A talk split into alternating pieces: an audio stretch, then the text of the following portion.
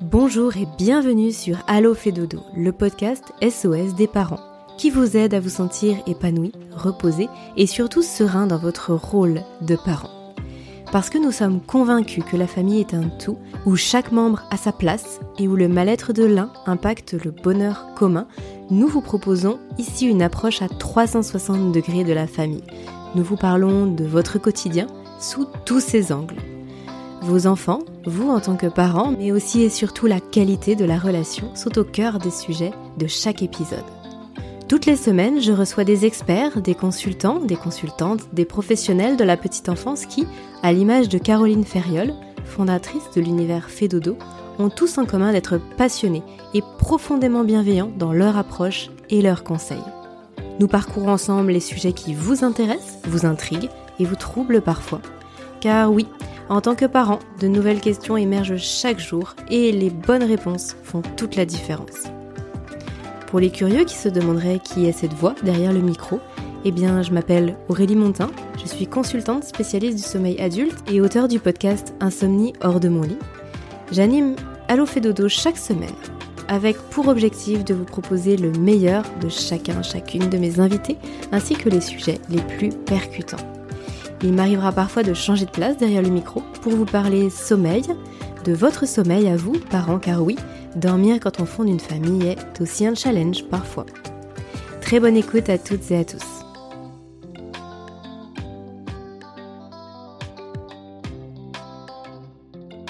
Euh, Caroline, on se retrouve pour la suite de l'épisode sur euh, Mon bébé ne fait toujours pas ses nuits ou Mon enfant ne fait toujours pas ses nuits. Pour les auditrices, auditeurs qui arrivent sur cet épisode-là, sachez que c'est la deuxième partie d'un grand épisode que nous avons décidé de faire avec Caroline euh, sur, sur l'explication et sur les différents conseils que Caroline, tu souhaites donner aux parents pour les enfants qui ne font pas leur nuit.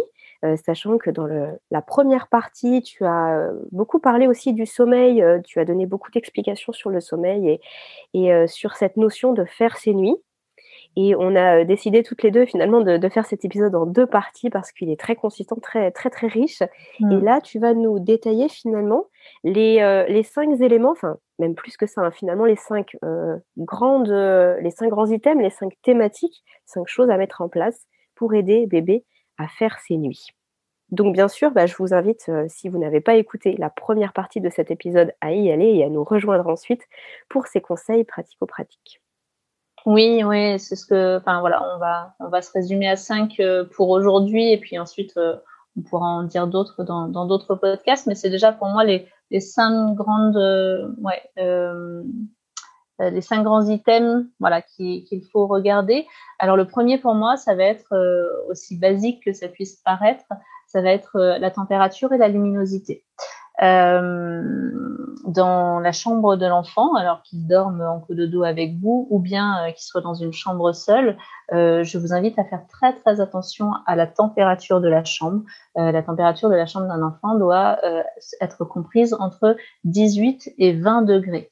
Euh, parfois, pour certains parents, ça peut paraître une température euh, trop basse. Certains adultes aiment bien dormir à une température plus élevée. Alors, euh, Aurélie, toi d'ailleurs, tu indiqueras que tu ne leur conseilles pas. C'est un autre sujet, mais globalement, même pour les adultes, c'est aussi la température idéale. Et comme chez les, chez les bébés et chez les enfants, on est toujours en puissance 10, eh bien, l'impact chez eux va être très important et va même se jouer du côté vraiment santé. C'est-à-dire que euh, les, risques de mort subite du nourrisson vont être accrus euh, dès lors que la température va dépasser 20 degrés. Donc c'est en ça que pour moi c'est vraiment important. Euh, une température trop élevée va empêcher bébé de pouvoir bah, d'une part s'endormir, hein, de, faire baisser la température de son corps, et puis bah, de rester endormi dans la nuit également.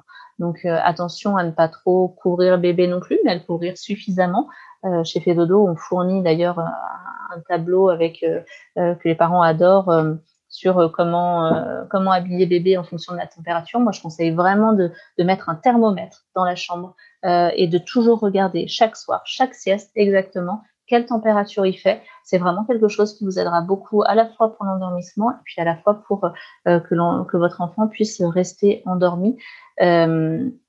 Le, plus longtemps possible dans la nuit, qu'il ne soit pas gêné et que la température de son corps puisse rester basse et qu'il puisse rester bien, bien endormi. il va y avoir aussi du coup... surtout que... Oui, pardon. Surtout que, effectivement, euh, Caroline, pour corroborer ce que tu dis, euh, c'est important d'avoir le, thermomètre pardon, dans la chambre de l'enfant et puis de pas forcément faire non plus le parallèle entre nous adultes et l'enfant parce que les métabolismes sont vraiment différents. Et je trouve ça super justement que tu puisses fournir un petit, euh, une petite fiche de rappel pour les parents parce que bah, nous, parfois, on peut penser qu'il fait trop chaud ou trop froid, sauf qu'en fait, l'enfant, lui, il a un métabolisme euh, bah, vraiment propre. Et puis, il n'a pas besoin d'être couvert à l'extrême à partir du moment où il a déjà euh, quelques mois, quelques mois de vie. Et mmh. effectivement, de, de, ce que euh, moi j'ai pu constater, en tout cas à titre personnel, les enfants sont extrêmement couverts, beaucoup mmh. trop couverts en fait par rapport à leurs besoins pour le sommeil. Hein, j'entends bien sûr, par rapport à ce que tu disais. Oui, oui, complètement. Euh, cette fiche-là, d'ailleurs, pour euh, tous les, si des femmes enceintes nous, euh, nous écoutent ou jeunes parents, elle est fournie également hein, dans le cadre de la, de sommeil et pour les personnes qui font un accompagnement, elle est fournie aussi à, toutes les familles. Euh, et de toute façon, si vous ne passez pas par Fedodo, c'est quelque chose que vous pouvez trouver sur Internet. Ce sont des données qui sont euh, assez facilement accessibles et ça peut être vraiment important de les avoir, de les imprimer et, euh, de l'avoir à chaque fois qu'on habille bébé et qu'on couche. Et je, je maintiens aussi pour les siestes. Sieste et nuit, on vérifie la température. Euh, au niveau de la, la deuxième chose euh, dont je voulais parler sur euh, voilà, cette système-là, c'est la luminosité. la lumière, elle est aussi très impactante. Alors, sur entre 0 et 2 mois, globalement, votre enfant va pouvoir dormir, quelle que soit la, la, la luminosité, puisqu'on l'a vu ensemble, l'horloge circadienne n'est pas mise en place et où elle est en train de se mettre en place. Et globalement, il n'y a pas vraiment d'impact sur l'endormissement et sur sur la capacité à, pouvoir rester endormi. Euh, par contre, à partir de deux mois, et suivant la sensibilité de, chacun, puisque on n'a pas la même sensibilité euh, euh, à la lumière, euh, ça, va pouvoir être vraiment un des éléments très importants pour aider bébé euh, à rallonger ses siestes ou à rester euh, endormi euh, la nuit. Donc, ça va être très important d'être sur, sur de l'obscurité à 100% pour certains enfants. Euh, pour d'autres, ça va être moins impactant, mais il faut vraiment savoir que ça, c'est quelque chose de biologique euh, sur lequel euh, j'ai pas mal d'appels de, parents qui me, qui me demandent Ah, mais mon enfant n'arrive pas à dormir en poussette, ou j'aimerais bien qu'il puisse se désensibiliser et puis dormir en plein jour au milieu d'un restaurant ou à une fête, etc. alors, au niveau du bruit, en effet, euh, c'est quelque chose euh, qui ne va pas jouer sur notre horloge circadienne et qui est moins biologique et on peut faire de la désensibilisation au bruit. Euh, ça, c'est OK. Par contre, il faut vraiment savoir que malheureusement, pour ce qui concerne la lumière, là, c'est vraiment quelque chose qui peut être soit pas du tout désensibilisable, je sais pas si c'est un terme français, mais il est il est parfois peu ou pas du tout possible si un enfant a vraiment besoin pour dormir.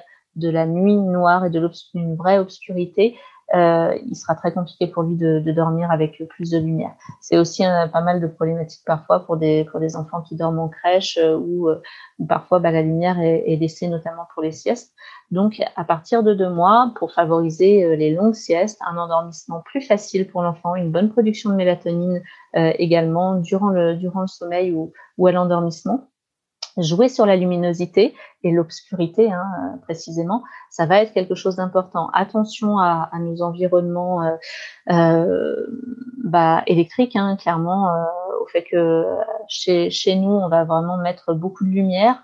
En fin de journée, n'hésitez pas à vraiment baisser la lumière, voire même pour certaines familles qui mettent des petites bougies.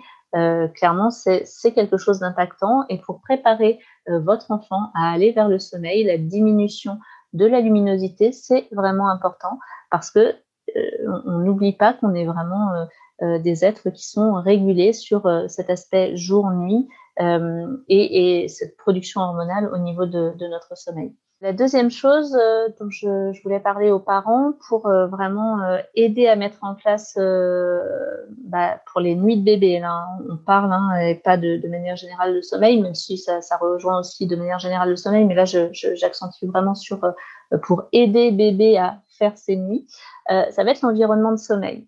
Euh, et l'environnement de sommeil, donc que ce soit euh, bah, en cododo ou que ce soit dans sa chambre, c'est quelque chose qui va aussi être euh, impactant pour votre enfant. moi, je vais vraiment conseiller bah, déjà un lit sécuritaire et sécurisant. Euh, et, les deux, ces deux mots-là sont importants, sécuritaire, sécurisant. Euh, alors euh, après, certains bébés vont dormir euh, nourrissons dans, le lit parfois avec papa et maman. Alors on sait que voilà, il y a quand même des risques de mort subite du nourrisson, mais moi pour moi c'est pas, pas le sujet là aujourd'hui. À partir du moment où votre enfant dort dans un lit, en tout cas, euh, je vais vous conseiller que ça puisse être euh, un lit donc sécuritaire dans lequel il n'y a pas de couverture dans lequel il peut s'en mêler. Euh, il n'y a pas de multiples peluches qui vont pouvoir aussi bah, du coup perturber son sommeil et, et, possiblement aussi ses stratégies de sommeil. Et puis bah, que ce soit un lit dans lequel il puisse éventuellement aussi bouger s'il a une motricité suffisante. Donc euh, vraiment euh, euh, lui proposer un lit qui grandit avec lui. et j'avais une maman qui justement, enfin voilà, dont, la fille faisait quelques réveils de, de nuit. et clairement, la problématique se tournait de ce côté-là aussi. C'est-à-dire que bah, la petite avait 7-8 mois, puis elle était restée dans un tout petit lit de cododo, une sorte de berceau, et elle n'avait pas la possibilité de se retourner. Or, c'était une enfant qui euh, avait euh, vraiment envie euh, de se mettre sur le ventre, de faire un petit peu du quatre pattes dans son lit avant de s'endormir. Et ça, c'est vraiment important à prendre en compte. Donc, lui proposer à votre enfant un lit suffisamment grand, suffisamment sécuritaire sans être rempli de, diverses choses. Euh, on évite fortement le mobile au-dessus du lit, on évite les, trop de stimulation dans la chambre, donc on va vraiment avoir une chambre euh, dont les murs sont plutôt sobres, on évite les, tapisseries euh, euh à, multiples décorations, animaux, etc. Euh, la, chambre, euh, bah il faut pas oublier que c'est un lieu de sommeil pour votre enfant, entre autres. et puis même si c'est votre chambre, parfois quand on est parent, ben, et puis jeunes parents aussi, on est un peu débordé partout. Et puis bah, notre chambre, c'est un, un, grand cafarnaum. je vous invite à ranger les chambres, que ce soit celle de votre enfant ou la vôtre, et à avoir un environnement de sommeil avec le moins de stimulation possible et le plus apaisant possible. C'est-à-dire que quand on rentre dans cette pièce, euh, d'une part, on s'y sent bien, les, choses sont rangées, il n'y a pas trop euh, d'éléments qui puissent attirer l'attention euh, de bébé. Et lorsqu'il est mis dans son lit, euh, son lit est aussi un cocon sécurisant également. Je vais avoir beaucoup de, familles qui vont mettre les enfants dans c'est la grande mode des lits Montessori, donc des lits euh, complètement ouverts. Euh, alors nous, pour le coup, chez Fedodo, on est très très en lien avec la, pédagogie Montessori, mais Marianne Montessori n'était pas spécialiste du sommeil malheureusement. Et, et, et, au niveau de, des préceptes donnés, voilà, d'un lit complètement ouvert pour l'enfant, on va se retrouver avec pas mal de, problématiques chez, les petits avant trois ans. En tout cas, les lits ouverts Montessori au sol sont vraiment top euh, à partir de deux ans et demi, trois ans. Avant ça, on va se retrouver avec des bébés avec un grand, grand sentiment d'insécurité. Euh, parce que ces lits-là vont être beaucoup trop ouverts sur l'environnement. Or, il ne faut pas oublier que euh, l'être humain est vraiment euh, voué à se sentir en sécurité lorsqu'il va aller dormir. Et se sentir en sécurité, c'est aussi nicher. Euh, et c'est aussi euh, être dans une petite grotte, dans un petit coin. Donc moi, je, j'invite vraiment à ce que le lit de l'enfant, euh, que vous soyez sur un lit dodo d'ailleurs ou, ou, dans sa chambre, vous soyez vraiment dans un coin. on met pas le lit au milieu de la pièce. On, on essaye de, de, de, boucler au moins deux côtés du mur du lit, voilà pour pour l'enfant. Et puis bah les, tout petits, même si les deux côtés du mur sont remplis dans, dans un lit au sol, bah il y a deux autres côtés immensément ouverts et, euh, je vais avoir beaucoup, beaucoup de, petits qui vont être très, très insécurisés par ça. Et dès qu'on va les passer euh, dans un lit parapluie ou dans, un lit à barreaux, euh, vont se sentir vraiment beaucoup mieux et vont euh, vraiment faire la demande d'ailleurs à leurs parents de, plutôt euh, aller dans ce type de lit lorsqu'ils posent la question à leur enfant. Donc pour les parents qui ont peut-être déjà mis en place des, lits ouverts euh, avant deux ans et demi, trois ans, moi je, leur propose, alors pas forcément d'enlever euh, le, lit ouvert, mais de plutôt mettre un lit aussi parapluie dans la chambre et de proposer à l'enfant. Bah tiens, est-ce que tu as envie de plutôt aller dormir dans ton lit parapluie ou dans, dans, le, dans le grand lit? Et vous allez voir qu'il y a quand même beaucoup, beaucoup d'enfants qui vont, une fois qu'ils auront expérimenté le, lit fermé, préférer cette option-là c'est globalement en fait tout simplement plus sécurisant, plus contenant et euh, le bébé a besoin de, contenance et le jeune enfant euh, également. Il y a aussi une autre problématique qui est celle euh, de la responsabilité, hein, de faire porter le poids de la responsabilité à un enfant de, de, moins de deux ans et demi, trois ans en termes de, de maturité dans son cerveau. ça n'est pas possible de lui faire porter la responsabilité de sortir ou non de son lit. Et, euh, et, et, ça, malheureusement, euh, ça, on va retrouver ça dans beaucoup de familles. Alors, de, de 0 à, à 8-9 mois, ça pose pas trop de problème parce que la motricité de l'enfant ne lui permet souvent pas de, de, sortir de son lit. Mais à partir de, de 8-9 mois, je vais avoir pas mal de familles qui m'appellent et qui me disent, mais je ne comprends pas, mon enfant sort de son lit euh, au moment où je le mets à dormir et euh, du coup, on se fâche et on le remet dans son lit X fois, on lui court après dans toute la maison. Euh, il faut savoir que le développement et l'enfant, de toute façon, est sans cesse poussé euh, vers, vers l'éveil. Et qu'il est normal qu'un petit de moins de deux ans et demi, trois ans, ne comprenne pas une injonction du parent euh, qui est celle de lui demander de rester dans son lit. Ça n'est pas possible pour lui de respecter cette consigne. Il, est normal que si le lit est ouvert, il en sorte, tout simplement.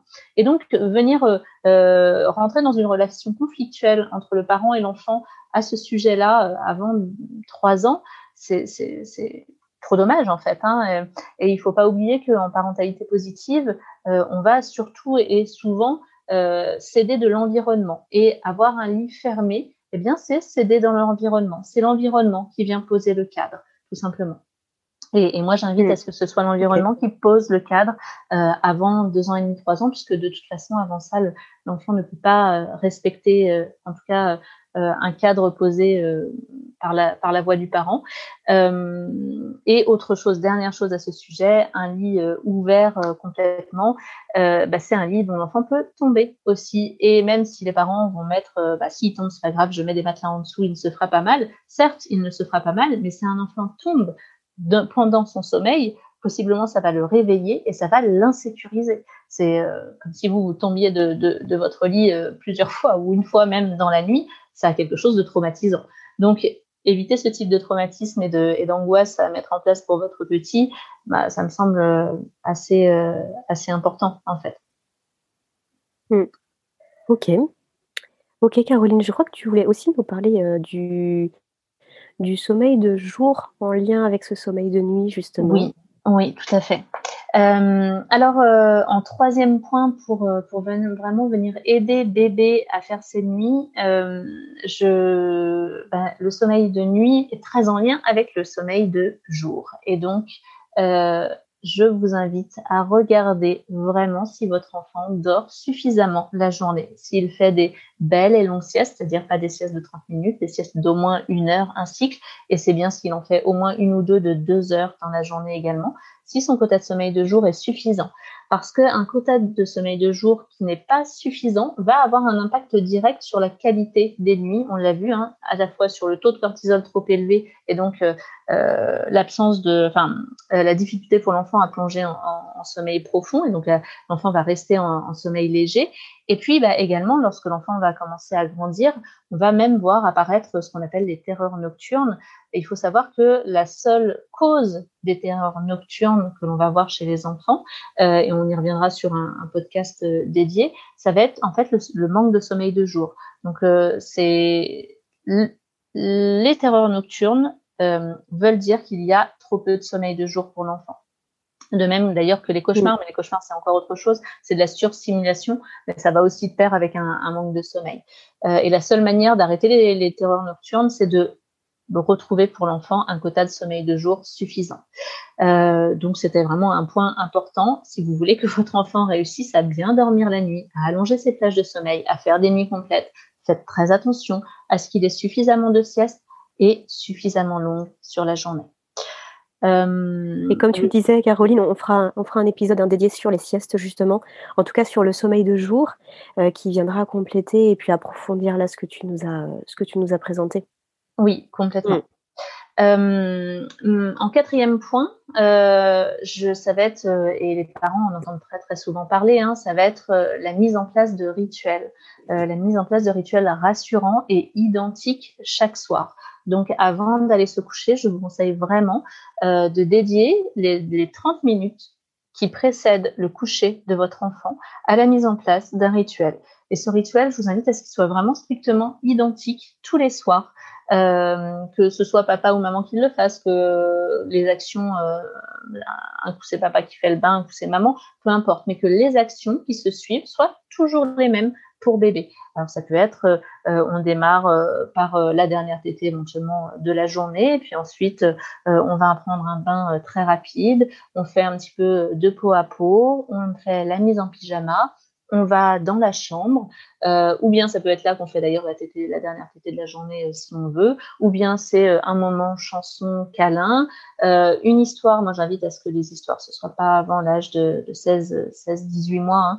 à cet âge-là, avant cet âge-là, une histoire dans la chambre, c'est surtout surstimulant pour l'enfant qui est déjà vraiment très très fatigué, très très fatigué. Donc mieux vaut une ambiance tamisée, un, un, gros câlin avec la dernière chanson de la fin de journée tranquillement avec papa ou avec maman. Et ensuite, je pose mon enfant dans son berceau, dans son lit de cododo ou euh, dans son lit, euh, dans sa chambre, tout simplement. Donc ça, c'est un exemple de rituel. Il peut y en avoir mille, hein, des, rituels différents. L'important, c'est vraiment euh, que durant cette demi-heure qui précède le coucher de l'enfant, il y ait ces actions qui se répètent. C'est extrêmement sécurisant pour l'enfant. ça vient aussi euh, mettre la fin de la journée. En fait, l'enfant sait qu'ensuite, euh, après toutes ces actions, ça veut dire qu'on démarre la nuit. C'est une vraie compréhension des choses, on scindé jour et nuit.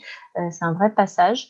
Et, euh, et, ça vient vraiment aussi, euh, on, vient poser des choses pour déjà, on, remplit le réservoir affectif de l'enfant. C'est vraiment le moment de faire les gros gros câlins, de se dire qu'on s'aime on vient euh, poser dans son lit un enfant euh, rassuré, serein, euh, qui a passé un, temps privilégié avec ses parents également, et puis un enfant qui a suffisamment mangé, c'est aussi le moment un petit peu du soin.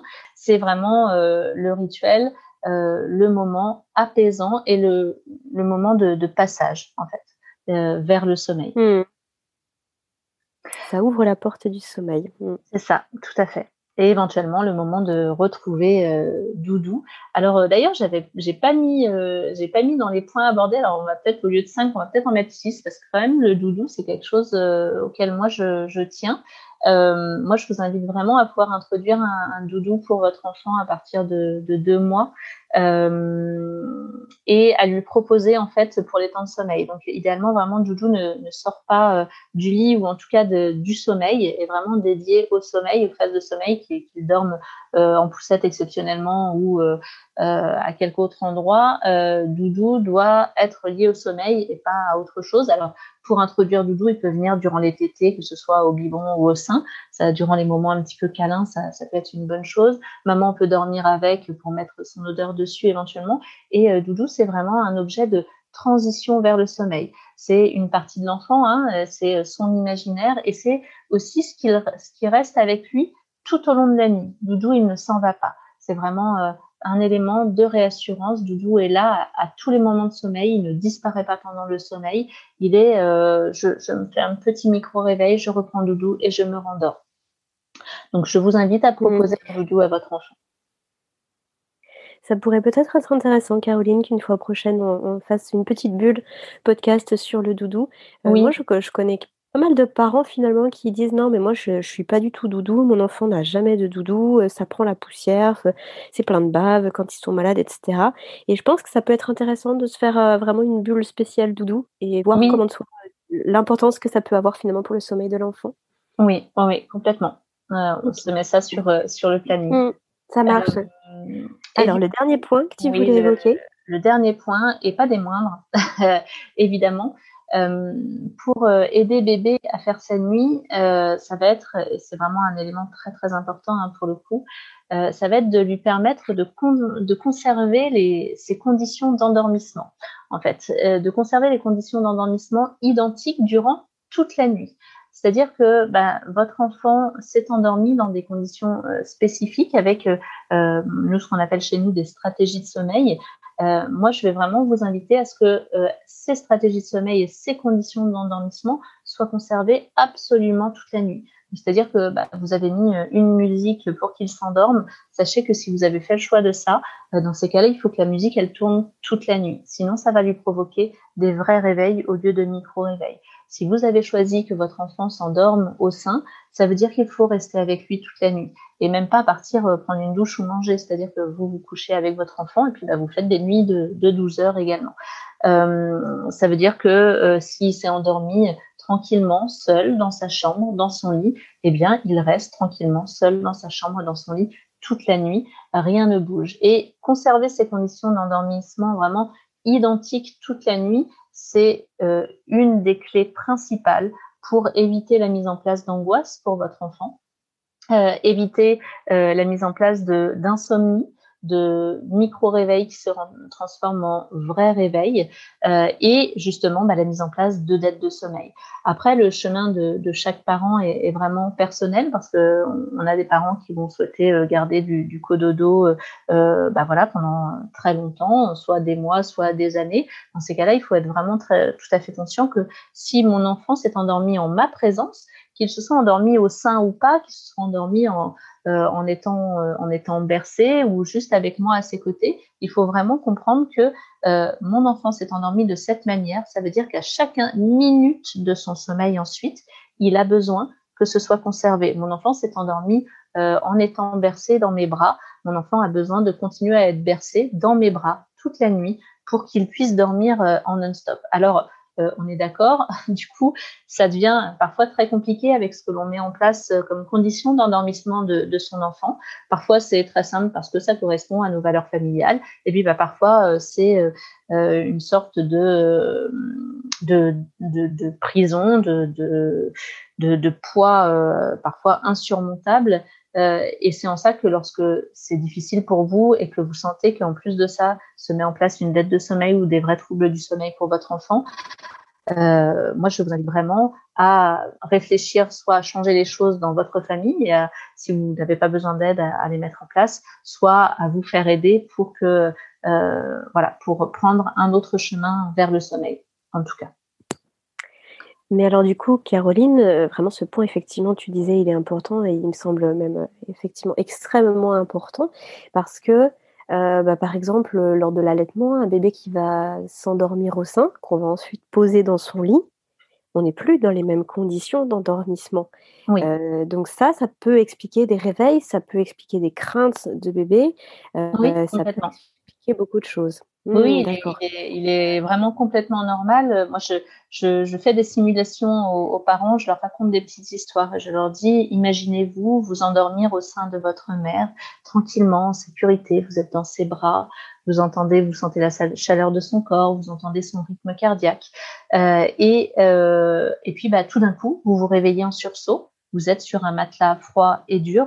Euh, maman possiblement n'est plus là. Euh, évidemment, votre réaction, c'est de pleurer, hein, c'est de hurler. Et en fait, on a même un, système d'alerte hein, dans notre cerveau, c'est-à-dire que tous nos micro-réveils inconscients sont là pour vraiment euh, vérifier que l'environnement euh, reste exactement le même et est sécuritaire. Là, immédiatement, l'enfant est réveillé et l'enfant est réveillé avec euh, vraiment euh, de l'angoisse hein, et de, l'adrénaline. Et, c'est ce qui vient poser beaucoup, beaucoup de troubles du sommeil, d'angoisse qui se mettent en place de manière insidieuse euh, tout au long des nuits, des siestes pour, pour les enfants. Petite précision peut-être, Caroline, par rapport à ça. Est-ce que ce que là tu évoques sur les conditions d'endormissement, ça vaut depuis la naissance? Ou est-ce que ça évolue avec les semaines et les mois qui passent? Alors, euh, entre, entre 0 et 2 mois, euh, on va vraiment être euh, un petit peu dans, dans un nuage. Alors, ça dépend des enfants. Hein. parfois, dès, dès un mois, on va avoir des enfants qui vont commencer à présenter des troubles du sommeil. mais c'est entre 0 et 2 mois. Euh, on, a une sorte de petite parenthèse de toute façon où moi j'invite beaucoup les parents à aller vers le fait de, rechercher au maximum des conditions de, sommeil pour l'enfant qui, qui soient très en lien avec les conditions de sommeil que l'enfant avait en vie intra-utérine. Et ça, de toute façon, je pense qu'on refera un podcast spécifique sur vraiment l'arrivée de bébé. C'est ce dont on parle énormément d'ailleurs dans dans la box, euh, dans la box euh, un sommeil de rêve pour euh, voilà les futurs parents, etc. Durant les ateliers, on appuie vraiment sur tout ça. Il y a beaucoup beaucoup de choses à mettre en place et à comprendre à ce moment-là. Par contre, à passer passer trois quatre mois vraiment entre entre trois et six mois, là vraiment c'est le moment où peuvent se mettre en place des, des, troubles du sommeil parce que l'enfant commence vraiment à grandir, à être beaucoup plus présent et euh, à euh, mettre en place des croyances, hein, tout simplement vis-à-vis de, son sommeil, et où des choses vont euh, s'entériner, s'enraciner, et, et parfois bah, pas dans le bon sens. Hmm, donc là, si je résume juste ce dernier point, ce que tu viens de dire, en gros, dans les tout premiers mois, il y a un petit peu plus de flexibilité pour le parent, où justement, il va pouvoir peut-être aussi voir lui, dans son organisation et dans son quotidien, euh, ce qui sera le plus à l'adroit, finalement, le plus adéquat pour la suite par rapport à l'endormissement de l'enfant? Est-ce qu'il se voit, euh, bah, par exemple, faire du cododo tel que tu l'évoquais tout à l'heure pendant 6, euh, 8 mois, 10 mois, un an, etc. Ou alors, comment finalement, est-ce que l'enfant, c'est préférable qu'il trouve ses repères directement en dormant dans son lit, seul, etc. Et par contre, à partir de 3-4 mois, il y a un petit peu une bascule qui se fait où là, ce qui va se mettre en place, l'enfant va vraiment en prendre pleinement conscience. Et mmh. ça, ce sera à répéter systématiquement. Sinon, il sera dans, dans l'inquiétude, dans l'angoisse et il ne trouvera plus ses repères. C'est ça? Exactement. Oui, oui, complètement. Ouais. Ok. Euh, et, donc, cinq, euh, points, Caroline? Excuse-moi, à répéter systématiquement, mais, euh, mais c'est pas parce qu'on a mis quelque chose en place que c'est euh, irrémédiable. Il est possible d'effectuer un changement et de tourner des pages aussi et d'aller vers autre chose. Mais pour ça, il faut vraiment euh, effectuer un, vrai changement. Oui, tu as raison. J'aurais dû préciser, du coup, sans, sans tierce personne, sans accompagnement, sans, sans finalement changer beaucoup de choses. Euh, de façon générale, les parents vont répéter euh, ces, ces gestes-là. Et pour en sortir, là, du coup, il y a tout un processus à mettre en place. Et du coup, c'est le cœur même de ton travail, bien sûr, enfin, de ton travail et des faits dodo dans l'univers fait dodo. Oui. du coup, si on, on, reprend les cinq grande thématique que tu nous as détaillée là, de façon euh, d'ailleurs très très très complète. Je te remercie Caroline, c'était vraiment très très riche. On a passé un, grand temps finalement à, détailler tout ça. Donc tu nous as parlé de la température et de la luminosité, de l'environnement de sommeil, euh, d'avoir suffisamment de sommeil de jour. Et d'ailleurs on, reviendra euh, bien sûr sur ce point-là. Le rituel. Mmh rassurant, identique chaque soir, et ensuite les conditions d'endormissement, donc là bien les conserver, euh, en, dernier point et en point crucial finalement qui peuvent, qui peuvent être à noter noir sur blanc pour les parents. Et avec le petit plus du doudou dont on parlera. Avec le petit plus du doudou, tu as raison. Et ben du coup, tu, tu disais là justement que c'était possible de mettre en place des changements, c'était possible de, de euh, voir un petit peu différemment le sommeil de son enfant lorsqu'on se rend compte qu'il y a des troubles, de l'aborder différemment, de mettre en place des changements pour l'enfant tout en douceur. Il y a des solutions qui existent justement pour se faire aider, pour sortir de la situation de dette de sommeil que tu évoquais tout à l'heure et qui est vraiment délétère pour l'enfant, mais à court, moyen et long terme. Hein. Ça, c'est vrai que on l'a on l'a pas évoqué en tant que tel. Tu as, parlé de beaucoup de symptômes de l'enfant qui était en dette de sommeil, mais c'est vrai que ça peut créer des gros troubles du sommeil, des grosses insomnies même chez l'adulte. Il faut vraiment voir ça euh, à long terme. Et donc, on peut se faire aider. On peut se faire aider individuellement. Quelles sont les solutions aujourd'hui qui existent euh, pour aller plus loin lorsqu'on se rend compte que son enfant est en dette de sommeil et qu'on est un petit peu perdu?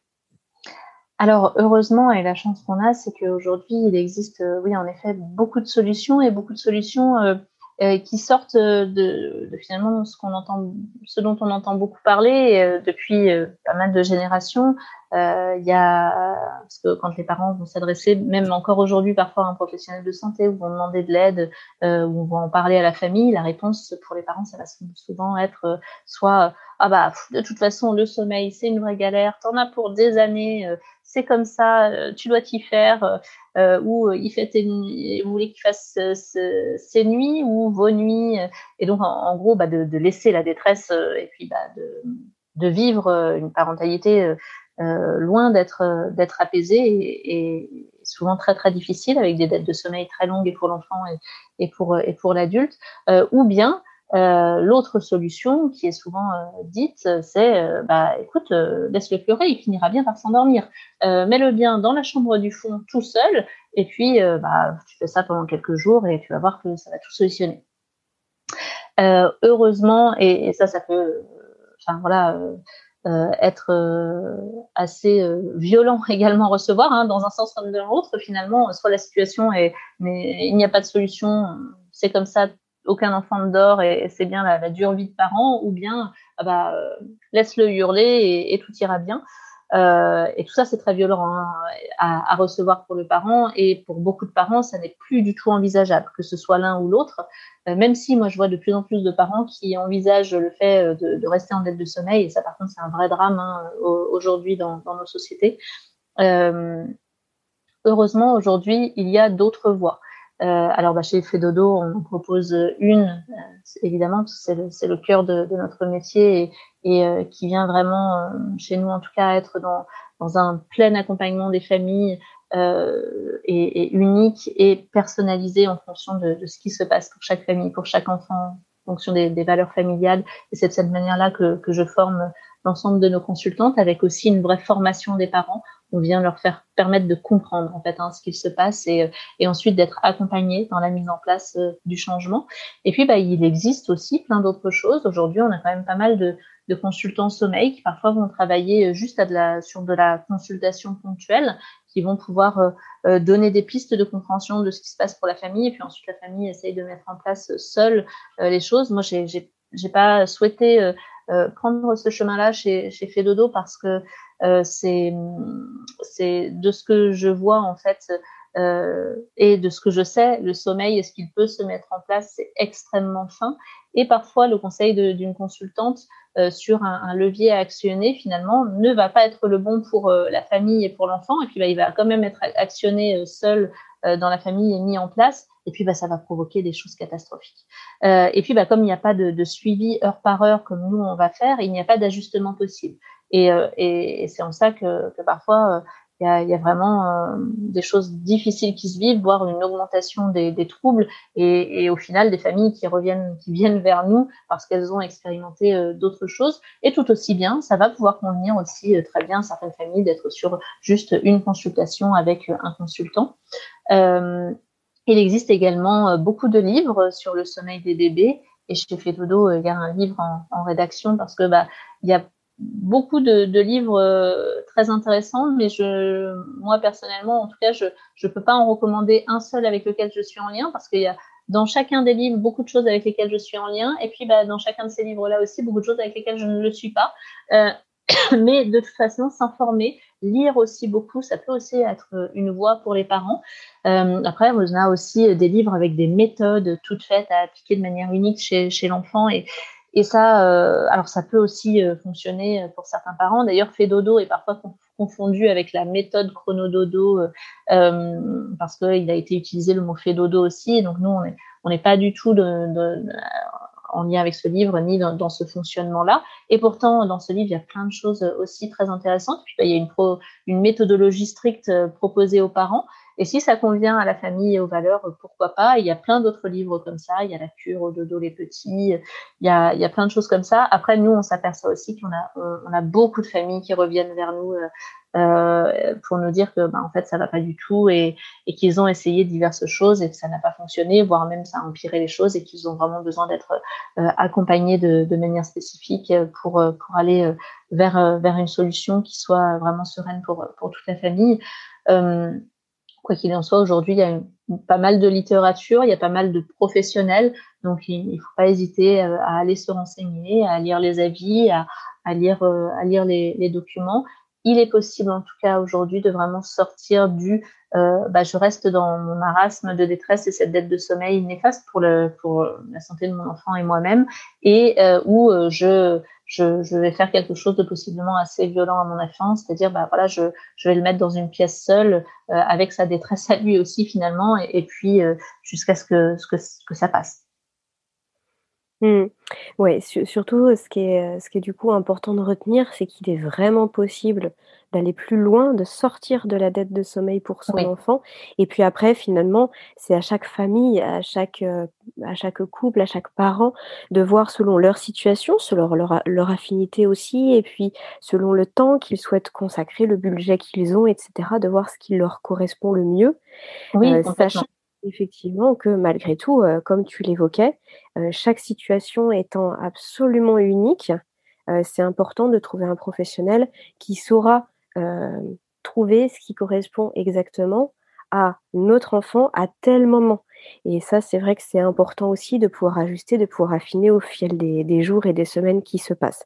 Mais en tout cas, il y a des solutions et je pense que c'est vraiment le message aussi qu'on veut faire passer à travers l'ensemble des podcasts. C'est euh, euh, ce qu'on peut entendre, à savoir, bah, c'est normal, votre bébé pleure.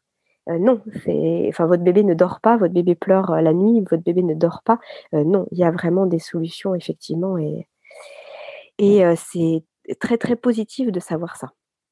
Oui, et je, je reviens peut-être sur le fait de, euh, de, de, de, dire euh, qu'il y a aussi le fait de, de, ne pas laisser mon enfant seul avec sa détresse jusqu'à ce qu'il s'endorme. Il faut savoir aussi que si c'est le chemin de certaines familles, euh, voilà, il faut aussi euh, se respecter et respecter son propre chemin à, à chaque instant. Nous, c'est pas du tout ce qui va être proposé chez Fedodo parce que ce n'est pas le, le, nôtre, mais en tant que parent, euh, voilà, son chemin à soi est toujours respectable et il faut avant tout s'écouter soi et, et choisir ses propres solutions. Super Caroline, merci beaucoup pour tout ce que tu nous as partagé aujourd'hui. On arrive euh, à la fin de cet échange qui s'est avéré euh, vraiment très très riche. Euh, tu nous as beaucoup détaillé, enfin tu nous as détaillé pardon des choses très très précises et je pense que rien que déjà avec ça, on, touche à ta philosophie, on touche à ton approche, on comprend bien comment tu fonctionnes, comment tu travailles et puis aussi les choses que tu peux apporter aux gens au quotidien. Est-ce que tu souhaites rajouter quelque chose pour conclure?